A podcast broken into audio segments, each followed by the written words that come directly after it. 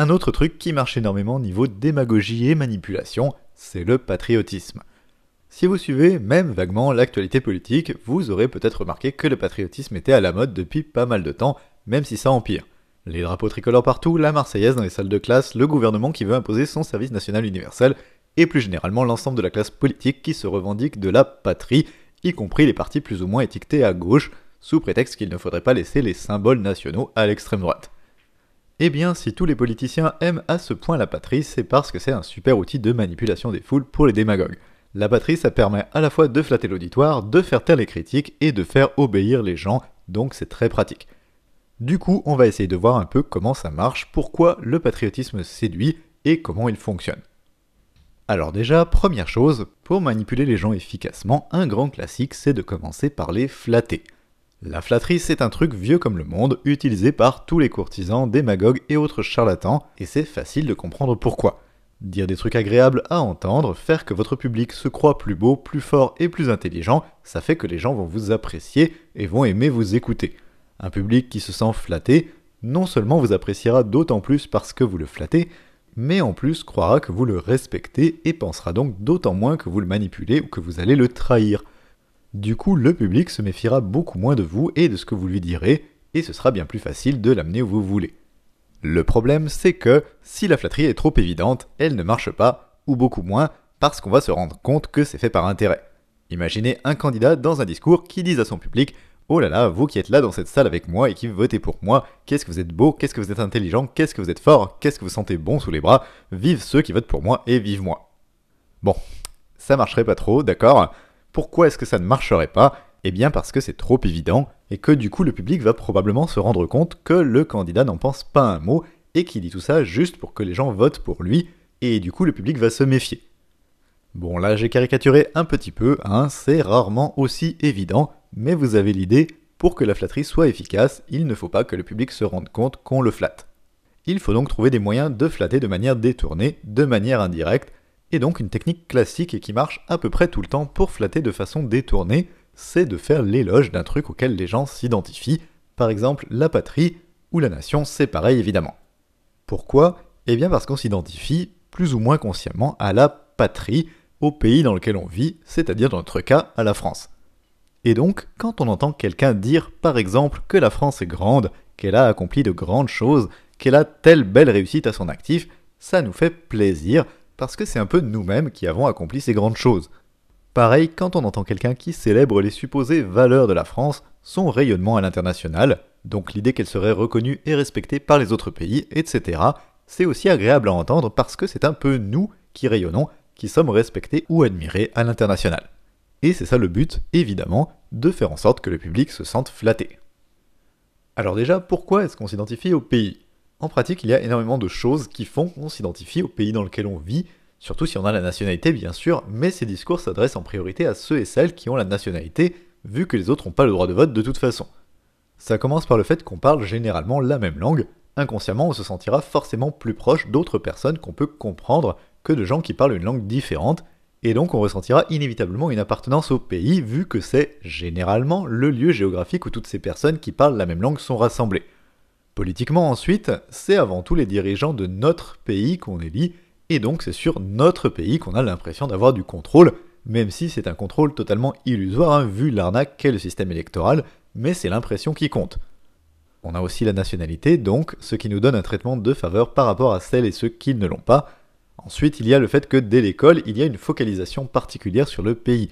La géographie qu'on apprend, c'est surtout celle du pays dans lequel on vit, et l'histoire qu'on apprend, c'est en priorité l'histoire de son pays, présentée toujours sous un jour favorable évidemment. Idem pour les cours de langue et de littérature qui se concentrent surtout sur les grands auteurs nationaux, etc. Donc on va connaître beaucoup mieux le pays dans lequel on vit. Il peut y avoir aussi tout simplement un attachement sentimental au lieu où on a vécu, où on a passé de bons moments et dont on garde de bons souvenirs, dont on connaît les habitudes et les coutumes, etc. Ce qui n'est pas illogique, hein, mais ça favorise encore l'identification. Ensuite, il y a tout le patriotisme distillé de manière plus ou moins explicite dans la société à tous les niveaux, et notamment par les médias. Par exemple, quand il y a des découvertes scientifiques faites par des Français ou des Françaises, on va beaucoup entendre parler, avec une insistance souvent sur le fait que c'est des Français et Françaises justement qui en sont à l'origine. Autre exemple, quand l'équipe de France de football gagne la Coupe du Monde, on entend partout que c'est la France entre guillemets qui aurait gagné, et presque tout le monde chante On a gagné, même les gens qui n'ont jamais fait de foot de leur vie. Le marketing aussi joue à fond là-dessus autant qu'il peut, avec des gros symboles produits en France ou assemblés en France sur tous les produits qu'on nous vend, des fruits aux légumes au mixeur, ou même conditionnés en France, bientôt on aura peut-être du étiqueté en France, bref l'idée c'est de sous-entendre qu'il y aurait un lien avec la France. Dans le même genre, on a aussi pas mal d'emballages de produits avec une charte graphique aux couleurs du drapeau national pour parler à l'inconscient, etc. Donc, que ce soit conscient ou pas, il y a énormément de trucs qui sont faits pour nous faire nous identifier à notre pays, entre guillemets, dans la société. Et c'est un peu obligé qu'on ait tout ça parce que les marketeurs, comme les journalistes, ont compris eux aussi l'intérêt de flatter le consommateur ou la consommatrice pour vendre, ou le public pour faire de l'audimat, et tout ça profite du patriotisme pour séduire et générer des profits, tout en nourrissant aussi ce même patriotisme au passage. Bref, tout est fait pour qu'on s'identifie au pays. Donc le fait qu'on s'identifie à son pays sort pas de nulle part, plein de trucs nous y encouragent, et c'est pour ça que les démagogues en profitent et font tous et toutes l'éloge de la patrie, parce que le but au final est toujours le même, flatter l'auditoire pour en obtenir quelque chose. Quand le Premier ministre Édouard Philippe loue les principes de la France, ses traditions, les supposées qualités de son peuple qui serait, je cite, passionné, généreux, capable des plus grandes audaces humaines, eh bien c'est juste ça en fait, de la flatterie. Édouard Philippe, il dit à son public, à l'auditoire, à l'électorat, vous qui m'écoutez, vous êtes passionné, généreux, capable des plus grandes audaces humaines. Alors effectivement, dit comme ça, on voit tout de suite mieux le côté pompeux et ridicule, D'où l'intérêt de le dire de façon détournée en disant que c'est la France et les Français en général qui seraient passionnés généreux des audaces humaines. Pareil, quand Marine Le Pen vante la supposée grandeur de la France, nous explique qu'il faudrait être fier d'être français, quand elle vante l'histoire prétendument glorieuse de la France, les supposés héros français, etc. C'est encore ça de la flatterie. Ici aussi, elle dit juste Vous, mon électorat, vous êtes glorieux, vous êtes des héros, je vous aime, votez pour moi. Et c'est pour ça que le patriotisme est tellement universel dans toute la classe politique, y compris chez des partis qui se prétendent de gauche comme la France insoumise, par exemple, parce que ça permet de flatter l'auditoire pour mieux le manipuler, mais le flatter de façon détournée et plus subtile que si la flatterie était faite directement. Alors, il y a des variantes, hein, on peut flatter avec d'autres trucs que la patrie. Quand on entend l'éloge de la culture européenne ou de la civilisation occidentale, par exemple, ou encore de la religion avec les fameuses racines chrétiennes de la France, etc., ça revient au même, et l'idée est à chaque fois de flatter l'auditoire en faisant l'éloge d'un truc auquel il s'identifie, même si le public n'est pas toujours exactement le même selon le truc dont on fait l'éloge. Ça marche aussi à plus petite échelle, comme la région avec le régionalisme et le marketing régional, par exemple, avec le message sous-entendu que vous êtes spécial, votre région elle a du caractère, etc. Ça marche également avec le parti politique d'ailleurs. Pour les gens qui sont membres d'un parti ou sympathisants, tous les candidats et candidates vont par exemple toujours flatter leurs sympathisants et militants qui font campagne pour eux. Cette campagne, c'est la vôtre, cette victoire qui nous tend les bras, ce sera la vôtre. Évidemment, c'est faux. Hein. La victoire, c'est les élus qui en bénéficient, et puis les militants qui ont fait la campagne, ils auront que dalle, ou au mieux un sourire et quelques félicitations, et à dans 5 ans. Mais bien sûr, on va pas leur dire ça. On va leur dire qu'ils font partie d'un truc glorieux et grandiose et que c'est eux qui auraient gagné quand le parti remportera l'élection. Donc, flatter son public, flatter l'électorat de façon détournée en faisant l'éloge d'un truc auquel les gens s'identifient, ça marche avec plein de trucs, mais la patrie, ou la nation comme vous voulez, hein, c'est super pratique pour ça parce que c'est un truc abstrait et pas vraiment défini, mais auquel beaucoup de gens sont habitués à s'identifier et qu'ils sont conditionnés par la société à apprécier. Ensuite, la patrie, c'est aussi bien pratique pour effacer la division de classe. Il ne faudrait surtout pas risquer que les pauvres deviennent solidaires entre eux. Imaginez le danger si les Français pauvres se rendaient compte qu'ils sont dans le même bateau que les Allemands pauvres, les Polonais pauvres, les Grecs, les Chinois, les Algériens pauvres, etc. Imaginez que tous ces gens-là se rendent compte qu'ils vivent dans des conditions de vie proches, qu'ils sont exploités à peu près de la même façon par les mêmes patrons. Imaginez qu'ils se rendent compte qu'ils sont victimes des mêmes injustices, de la même mise en concurrence des travailleurs pour faire baisser les salaires et augmenter les profits.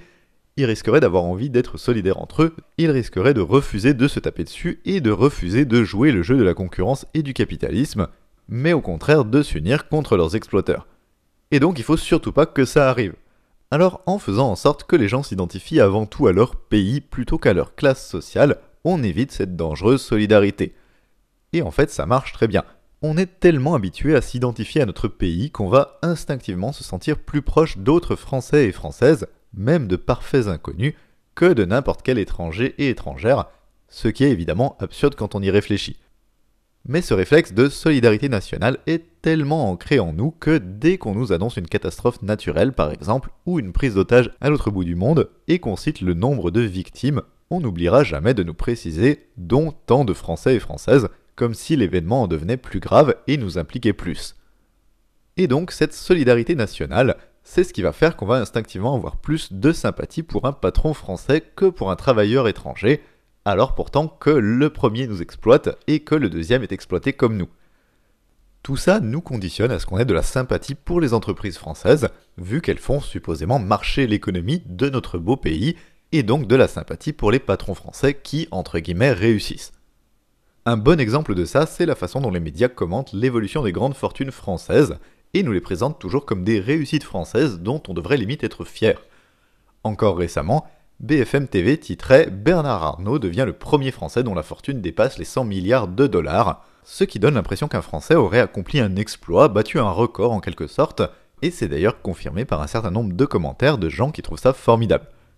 Sauf que, évidemment, qu'un bourgeois français possède autant de fric, ça n'apporte rien à la collectivité, et en vrai ça n'a absolument rien de formidable, et c'est au contraire choquant, c'est juste un symptôme de la répartition incroyablement injuste des richesses dans ce pays et dans le monde, qui devrait indigner toute la population. Mais le patriotisme essaye de nous faire passer ça pour un truc positif dont on devrait être fier. Le patriotisme, c'est donc un super truc pour celles et ceux qui défendent la fiction d'une collaboration de classe, c'est-à-dire les travailleurs et les patrons ne se combattant surtout pas, mais au contraire unis pour faire fonctionner l'économie.